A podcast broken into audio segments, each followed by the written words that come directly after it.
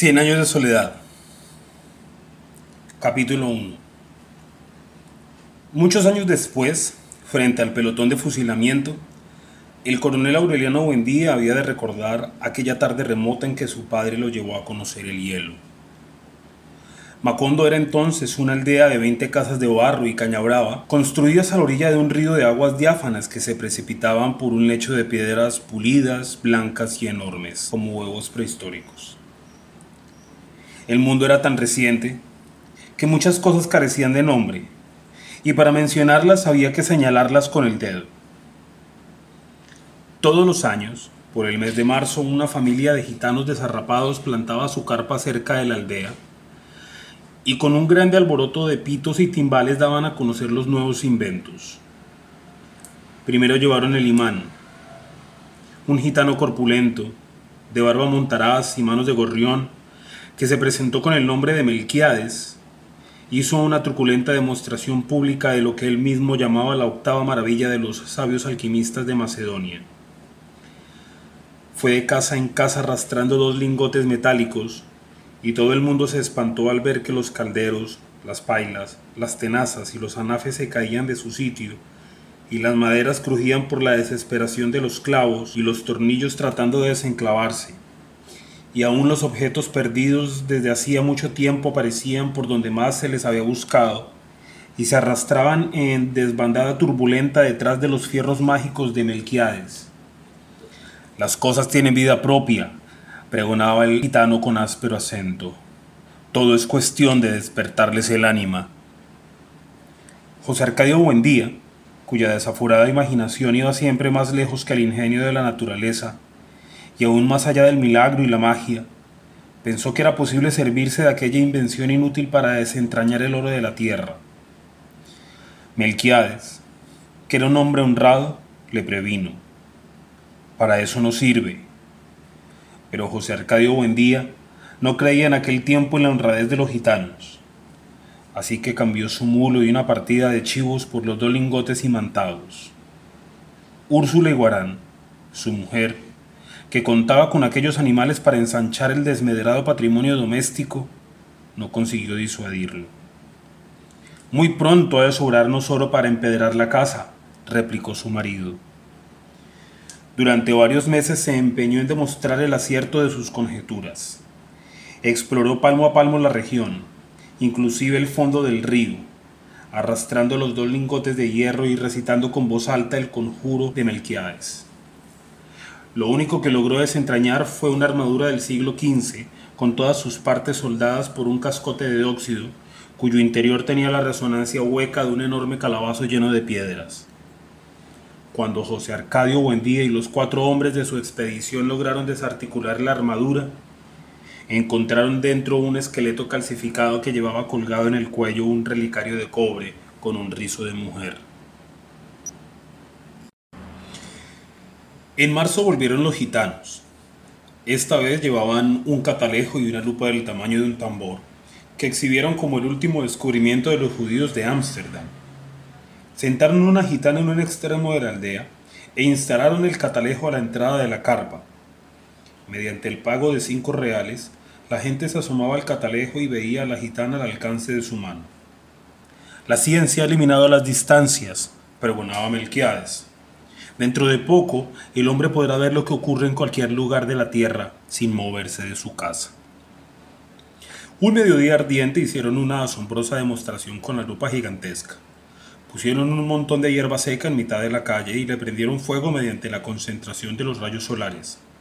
José Arcadio Buendía, que aún no acababa de consolarse por el fracaso de sus imanes, concibió la idea de utilizar aquel invento como un arma de guerra. Melquiades, otra vez, trató de disuadir, pero terminó por aceptar los dos lingotes imantados y tres piezas de dinero colonial, a cambio de la lupa. Úrsula lloró de consternación.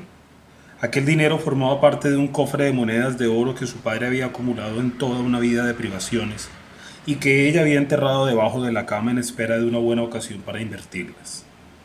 José Arcadio Buendía no trató siquiera de consolarla, entregado por entero a sus experimentos tácticos con la abnegación de un científico y aún a riesgo de su propia vida, tratando de demostrar los efectos de la lupa en la tropa enemiga, Se expuso él mismo a la concentración de los rayos solares y sufrió quemaduras que se convirtieron en úlceras y tardaron mucho tiempo en sanar. Ante las protestas de su mujer, alarmada por tan peligrosa inventiva, estuvo a punto de incendiar la casa. Pasaba largas horas en su cuarto, haciendo cálculos sobre las posibilidades estratégicas de su arma novedosa, hasta que logró componer un manual de una asombrosa claridad didáctica y un poder de convicción irresistible.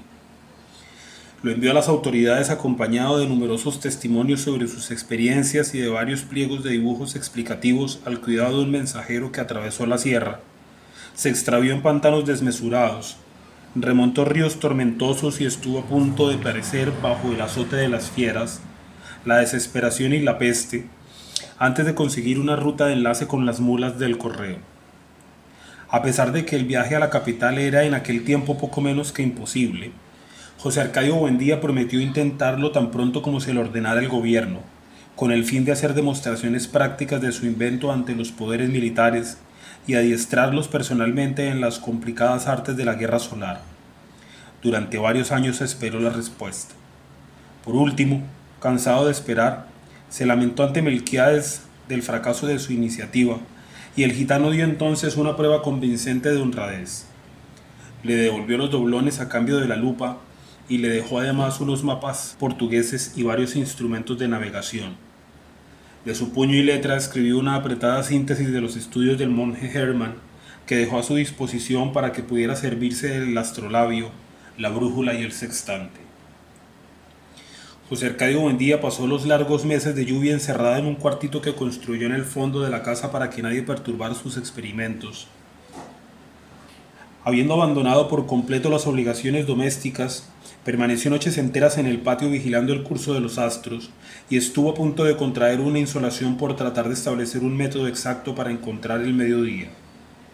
Cuando se hizo experto en el uso y manejo de sus instrumentos, tuvo una noción del espacio que le permitió navegar por mares incógnitos, visitar territorios deshabitados y trabar relación con seres espléndidos sin necesidad de abandonar su gabinete. Fue esa la época en que adquirió el hábito de hablar a solas, paseándose por la casa sin hacer caso de nadie, mientras Úrsula y los niños se partían el espinazo en la huerta cuidando el plátano y la malanga, la yuca y el ñame, la uyama y la berenjena. De pronto, sin ningún anuncio, su actividad febril se interrumpió y fue sustituida por una especie de fascinación. Estuvo varios días como hechizado, repitiéndose a sí mismo en voz baja un sartal de asombrosas conjeturas, sin dar crédito a su propio entendimiento, por fin, un martes de diciembre, a la hora del almuerzo, soltó de un golpe toda la carga de su tormento. Los niños habían de recordar por el resto de su vida la augusta solemnidad con que su padre se sentó a la cabecera de la mesa, temblando de fiebre, devastado por la prolongada vigilia y por el encono de su imaginación, y les reveló su descubrimiento. La tierra es redonda como una naranja. Úrsula perdió la paciencia. Si has de volverte loco, vuélvete tú solo, gritó. Pero no trates de inculcar a los niños tus ideas de gitano. José Arcadio Buendía, impasible, no se dejó amedrentar por la desesperación de su mujer, que en un rapto de cólera le destrozó el astrolabio contra el suelo. Construyó otro. Reunió en el cuartito a los hombres del pueblo y les demostró con teorías que para todos resultaban incomprensibles la posibilidad de regresar al punto de partida navegando siempre hacia el oriente. Toda la aldea estaba convencida de que José Arcadio Buendía había perdido el juicio, cuando llegó Melquiades a poner las cosas en su punto. Exaltó en público la inteligencia de aquel hombre que por pura especulación astronómica había construido una teoría ya comprobada en la práctica, aunque desconocida hasta entonces en Macondo, y como una prueba de su admiración le hizo un regalo que había de ejercer una influencia terminante en el futuro de la aldea, un laboratorio de alquimia. Para esa época, Melquiades había envejecido con una rapidez asombrosa. En sus primeros viajes parecía tener la misma edad de José Arcadio Buendía, pero mientras éste conservaba su fuerza descomunal que le permitía derribar un caballo agarrándolo por las orejas, el gitano parecía estragado por una dolencia tenaz. Era, en realidad, el resultado de múltiples y raras enfermedades contraídas en sus incontables viajes alrededor del mundo. Según él mismo le contó a José Arcadio Buendía mientras lo ayudaba a montar el laboratorio, la muerte lo seguía a todas partes, husmeándole los pantalones, pero sin decidirse a darle el zarpazo final. Era un fugitivo de cuantas plagas y catástrofes habían flagelado al género humano. Sobrevivió a la pelagra en Persia, al escorbuto en el archipiélago de Malasia, a la lepra en Alejandría, al beriberi en el Japón, a la peste bubónica en Madagascar, al terremoto de Sicilia y a un naufragio multitudinario en el estrecho de Magallanes. Aquel ser prodigioso que decía poseer las claves de Nostradamus era un hombre lúgubre, envuelto en una aura triste, con una mirada asiática que parecía conocer el otro lado de las cosas. Usaba un sombrero grande y negro, como las alas extendidas de un cuervo, y un chaleco de terciopelo patinado por el verdín de los siglos. Pero a pesar de su inmensa sabiduría y de su ámbito misterioso, tenía un peso humano, una condición terrestre que lo mantenía enredado en los minúsculos problemas de la vida cotidiana. Se quejaba de dolencias de viejo, sufría por los más insignificantes percances económicos y había dejado de reír desde hacía mucho tiempo porque el escorbuto le había arrancado los dientes. El sofocante mediodía en que reveló sus secretos, José Arcadio Buendía tuvo la certidumbre de que aquel era el principio de una grande amistad. Los niños asombraron con sus relatos fantásticos. Aureliano, que no tenía entonces más de cinco años, había de recordarlo por el resto de su vida como lo vio aquella tarde, sentado contra la claridad metálica y reverberante de la ventana, alumbrando con su profunda voz de órgano los territorios más oscuros de la imaginación, mientras chorreaba por sus sienes la grasa derretida por el calor. José Arcadio, su hermano mayor, había de transmitir aquella imagen maravillosa como un recuerdo hereditario atado a su descendencia. Úrsula, en cambio, conservó un mal recuerdo de aquella visita, porque entró al cuarto en el momento en que Melquiades rompió por distracción un frasco de bicloruro de mercurio. Es el olor del demonio, dijo ella. En absoluto, corrigió Melquiades. Está comprobado que el demonio tiene propiedades sulfúricas, y esto no es más que un poco de Solimán. Siempre didáctico, hizo una sabia exposición sobre las virtudes diabólicas del cinabrio, pero Úrsula no le hizo caso, sino que se llevó a los niños a rezar.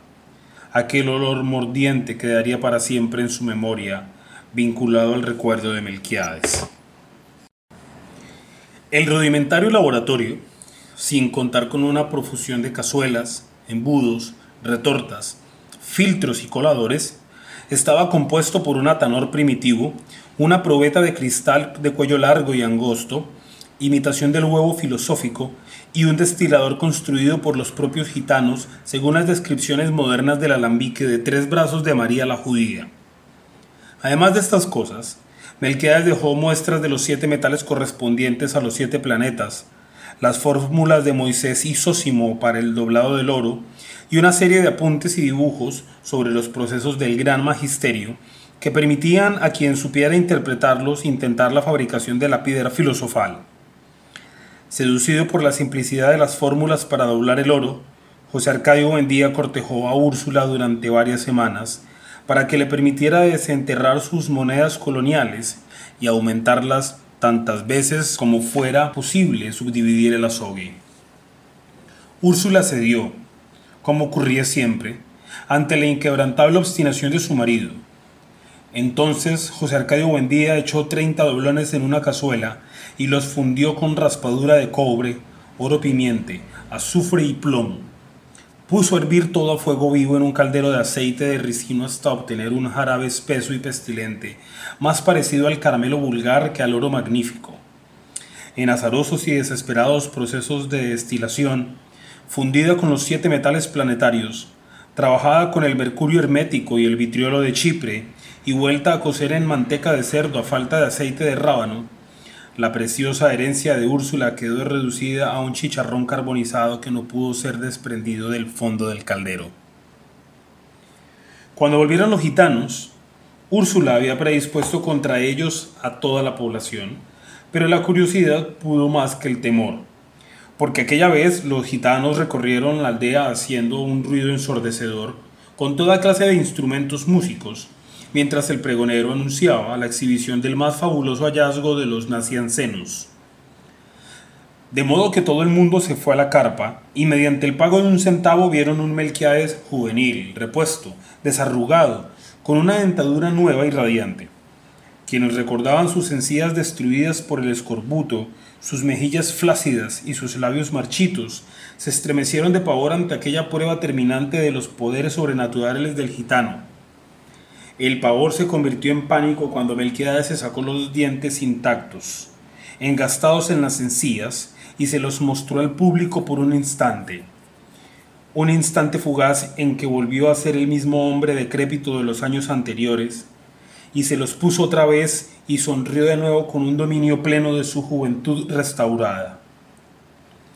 Hasta el propio José Arcadio Buendía consideró que los conocimientos de Melquiades habían llegado a extremos intolerables, pero experimentó un saludable alborozo cuando el gitano le explicó a solas el mecanismo de su dentadura postiza. Aquello le pareció a la vez tan sencillo y prodigioso que de la noche a la mañana perdió todo interés en las investigaciones de alquimia. Sufrió una nueva crisis de mal humor, no volvió a comer en forma regular y se pasaba el día dando vueltas por la casa. En el mundo están ocurriendo cosas increíbles, le decía a Úrsula. Ahí mismo, al otro lado del río, hay toda clase de aparatos mágicos, mientras nosotros seguimos viviendo como los burros. Quienes lo conocían desde los tiempos de la fundación de Macondo se asombraban de cuánto había cambiado bajo la influencia de Melquiades. Al principio, José Arcadio Buendía era una especie de patriarca juvenil que daba instrucciones para la siembra y consejos para la crianza de niños y animales, y colaboraba con todos, aún en el trabajo físico, para la buena marcha de la comunidad. Puesto que su casa fue desde el primer momento la mejor de la aldea, las otras fueron arregladas a su imagen y semejanza. Tenía una salita amplia y bien iluminada, un comedor en forma de terraza con flores de colores alegres, dos dormitorios, un patio con un castaño gigantesco, un huerto bien plantado y un corral donde vivían en comunidad pacífica los chivos, los cerdos y las gallinas. Los únicos animales prohibidos no solo en la casa, sino en todo el poblado eran los gallos de pelea. La laboriosidad de Úrsula andaba a la par con la de su marido. Activa, menuda, severa, aquella mujer de nervios inquebrantables, a quien en ningún momento de su vida se lo oyó cantar, parecía estar en todas partes desde el amanecer hasta muy entrada la noche, siempre perseguida por el suave susurro de sus pollerines de Olán. Gracias a ella, los pisos de tierra golpeada, los muros de barro sin encalar, los rústicos muebles de madera construidos por ellos mismos estaban siempre limpios y los viejos arcones donde se guardaba la ropa exhalaba un tibio olor de albahaca. José Arcadio Buendía, que era el hombre más emprendedor que se vería jamás en la aldea, había dispuesto de tal modo la posición de las casas que desde todas podía llegarse al río y abastecerse de agua con igual esfuerzo y trazó las calles con tan buen sentido que ninguna casa recibía más sol que otra a la hora del calor. En pocos años, Macondo fue una aldea más ordenada y laboriosa que cualquiera de las conocidas hasta entonces por sus 300 habitantes. Era en verdad una aldea feliz, donde nadie era mayor de 30 años y donde nadie había muerto. Desde los tiempos de la fundación, José Arcadio Buendía construyó trampas y jaulas, en poco tiempo llenó de turpiales, canarios, azulejos y petirrojos, no solo la propia casa, sino todos los de la aldea. El concierto de tantos pájaros distintos llegó a ser tan aturdidor que Úrsula se tapó los oídos con cera de abejas para no perder el sentido de la realidad. La primera vez que llegó la tribu de Melquiades, vendiendo las bolas de vidrio para el dolor de cabeza, todo el mundo se sorprendió de que se hubiera podido encontrar aquella aldea perdida en el sopor de la ciénaga, y los gitanos confesaron que se habían orientado por el canto de los pájaros. Aquel espíritu de iniciativa social desapareció en poco tiempo. Arrastrado por la fiebre de los imanes, los cálculos astronómicos, los sueños de transmutación y las ansias de conocer las maravillas del mundo, de emprendedor y limpio, José Arcadio Buendía se convirtió en un hombre de aspecto holgazán, descuidado en el vestir, con una barba salvaje que Úrsula lograba cuadrar a duras penas con un cuchillo de cocina. No faltó quien la considerara víctima de algún extraño sortilegio, pero hasta los más convencidos de su locura abandonaron trabajo y familias para seguirlo, cuando se echó al hombro sus herramientas de desmontar y pidió el concurso de todos para abrir una trocha que pusiera a Macondo en contacto con los grandes inventos. José Arcadio Buendía ignoraba por completo la geografía de la región.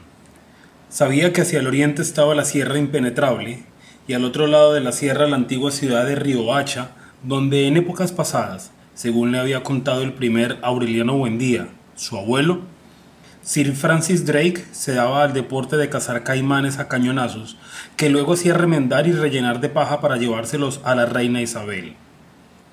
En su juventud, él y sus hombres, con mujeres y niños y animales y toda clase de enseres domésticos, atravesaron la sierra buscando una salida al mar y al cabo de 26 meses desistieron de la empresa y fundaron a Macondo para no tener que emprender el camino de regreso. Era, pues, una ruta que no le interesaba, porque solo podía conducirlo al pasado.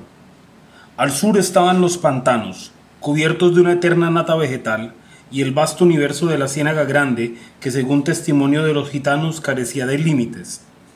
La Ciénaga Grande se confundía al occidente con una extensión acuática sin horizontes, donde había cetáceos de piel delicada con cabeza y torso de mujer, que perdían a los navegantes con el hechizo de sus tetas descomunales. Los gitanos navegaban seis meses por esa ruta antes de alcanzar el cinturón de tierra firme por donde pasaban las mulas del correo.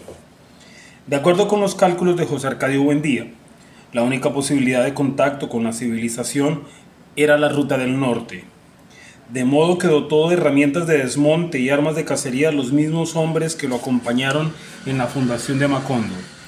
Echó en una mochila sus instrumentos de orientación y sus mapas y emprendió la temeraria aventura. Los primeros días no encontraron un obstáculo apreciable.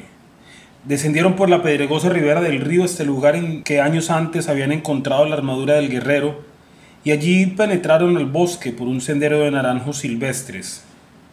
Al término de la primera semana mataron y asaron un venado, pero se conformaron con comer la mitad y salar el resto para los próximos días.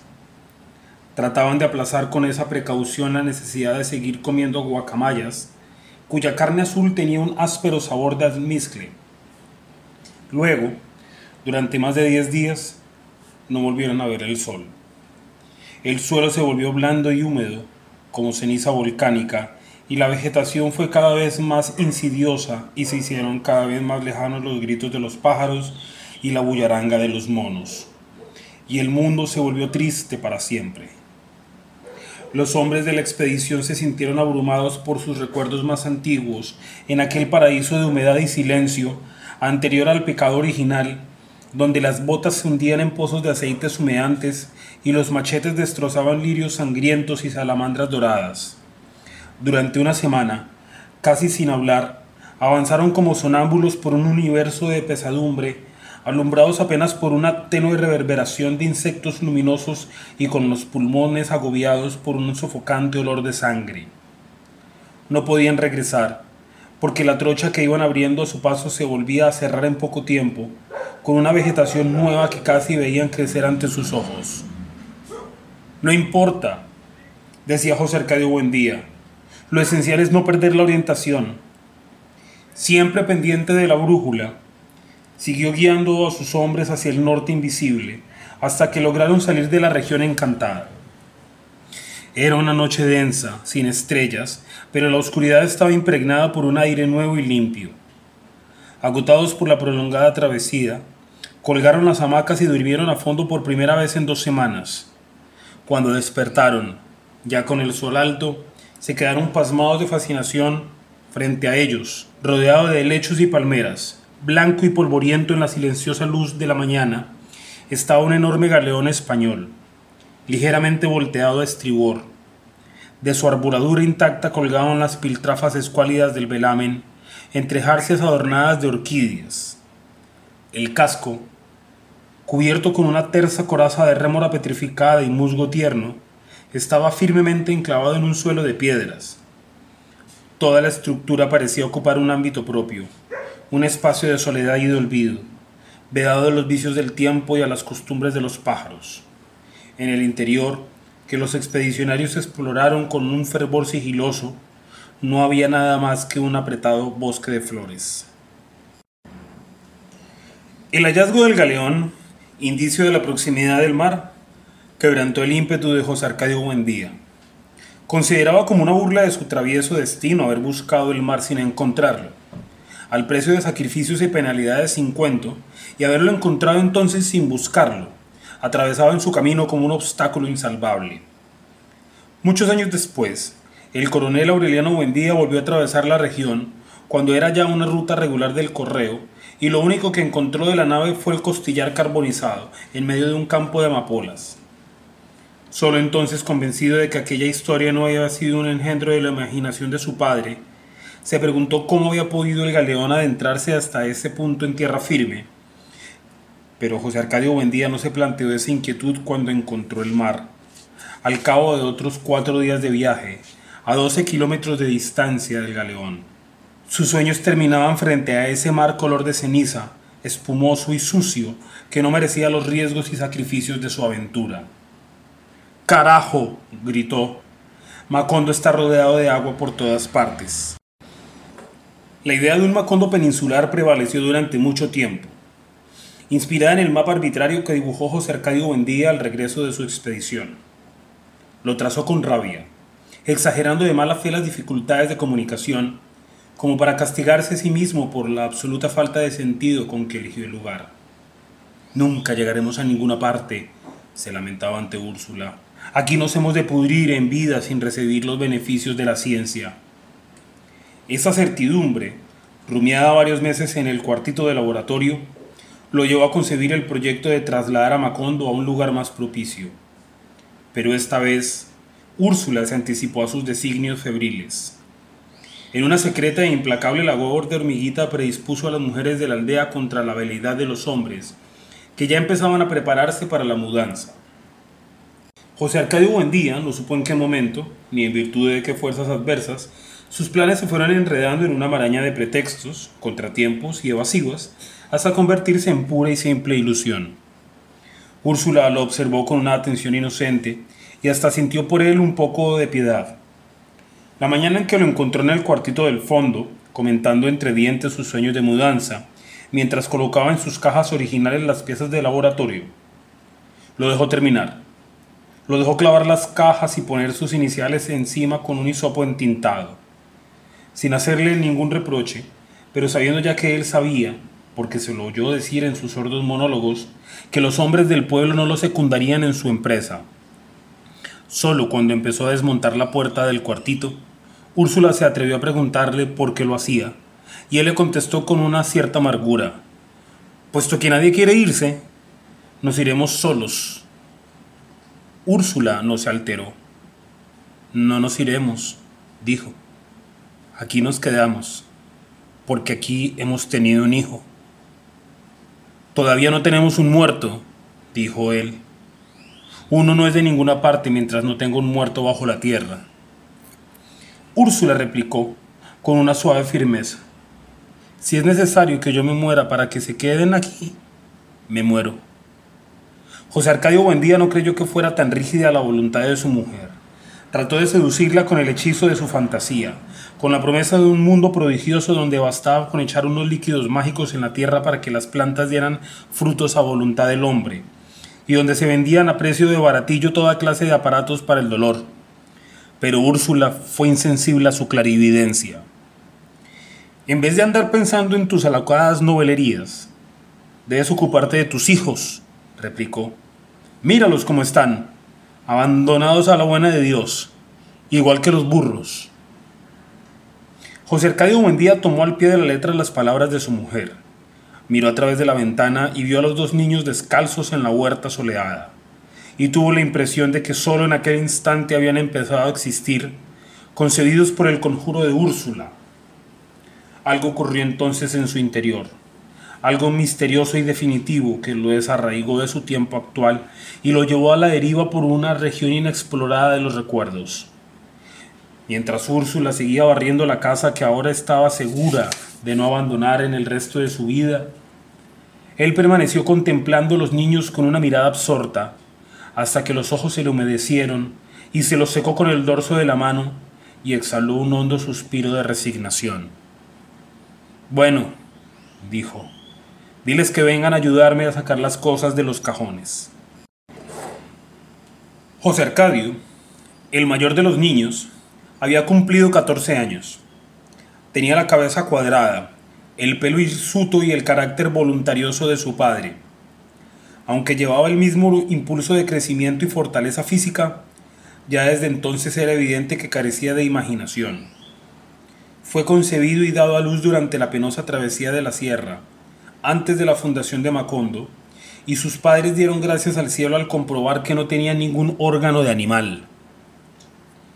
Aureliano, el primer ser humano que nació en Macondo, iba a cumplir seis años en marzo. Era silencioso y retraído. Había llorado en el vientre de su madre y nació con los ojos abiertos. Mientras le cortaban el ombligo movía la cabeza de un lado a otro reconociendo las cosas del cuarto y examinaba el rostro de la gente con una curiosidad sin asombro.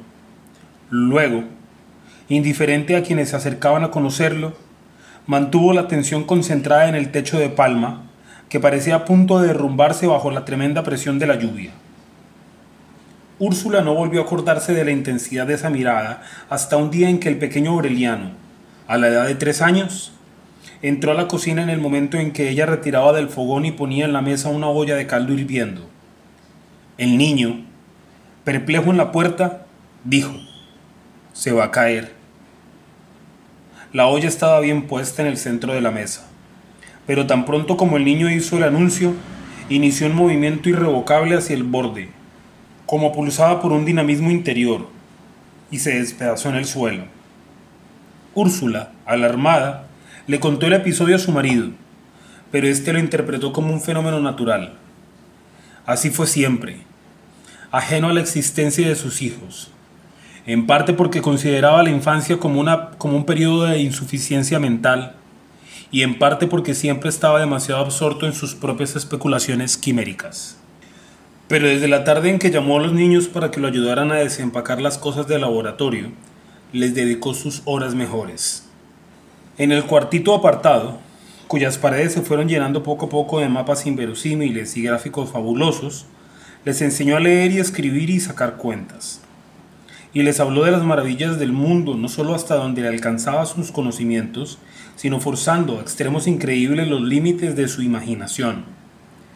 Fue así como los niños terminaron por aprender que en el extremo meridional del África había hombres tan inteligentes y pacíficos que su único entretenimiento era sentarse a pensar y que era posible atravesar a pie el mar Egeo saltando de isla en isla hasta el puerto de Salónica.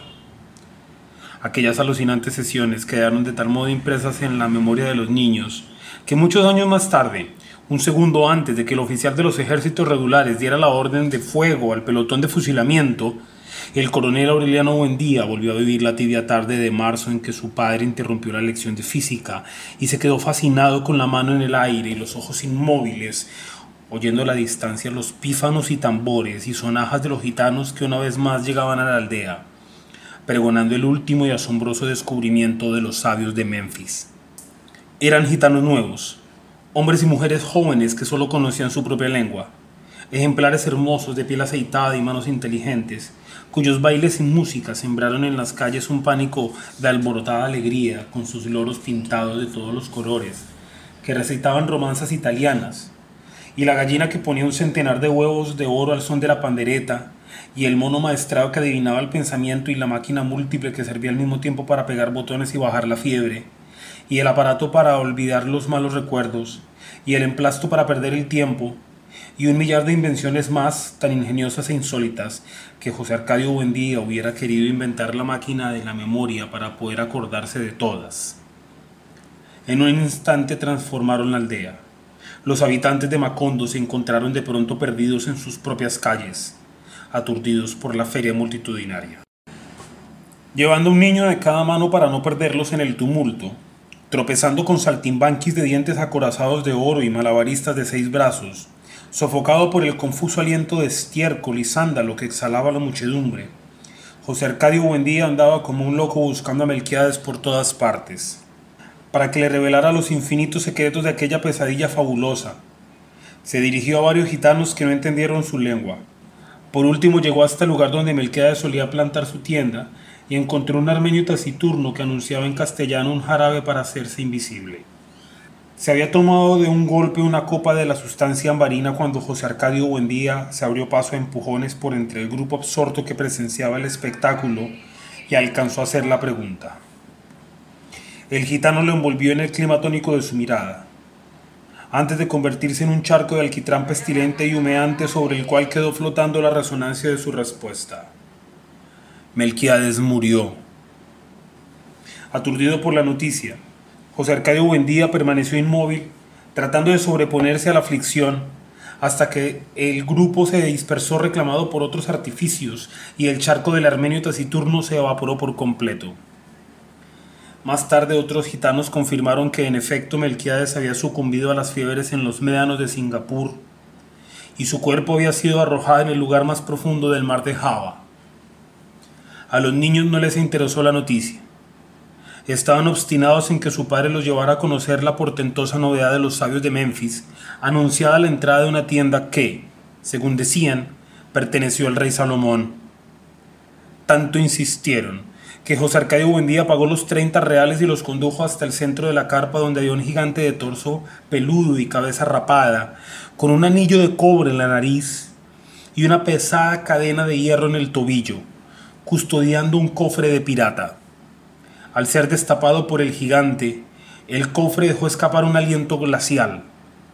Dentro solo había un enorme bloque transparente, con infinitas agujas internas en las cuales se despedazaban en estrellas de colores la claridad del crepúsculo. Desconcertado, sabiendo que los niños esperaban una explicación inmediata, José Arcadio Buendía se atrevió a murmurar. Es el diamante más grande del mundo. No, corrigió el gitano. Es hielo. José Arcadio Buendía, sin entender, extendió la mano hacia el témpano, pero el gigante se la apartó. Cinco reales más para tocarlo, dijo. José Arcadio Buendía los pagó y entonces puso la mano sobre el hielo y la mantuvo puesta por varios minutos mientras el corazón se le hinchaba de temor y de júbilo al contacto del misterio. Sin saber qué decir, Pagó otros 10 reales para que sus hijos vivieran la prodigiosa experiencia. El pequeño José Arcadio se negó a tocarlo. Aureliano, en cambio, dio un paso hacia adelante. Puso la mano y la retiró en el acto. Está hirviendo, exclamó asustado. Pero su padre no le prestó atención. Embriagado por la evidencia del prodigio, en aquel momento se olvidó de la frustración de sus empresas delirantes y del cuerpo de Melquiades abandonado al apetito de los calamares. Pagó otros cinco reales y con la mano puesta en el témpano, como expresando un testimonio sobre el texto sagrado, exclamó, Este es el gran invento de nuestro tiempo.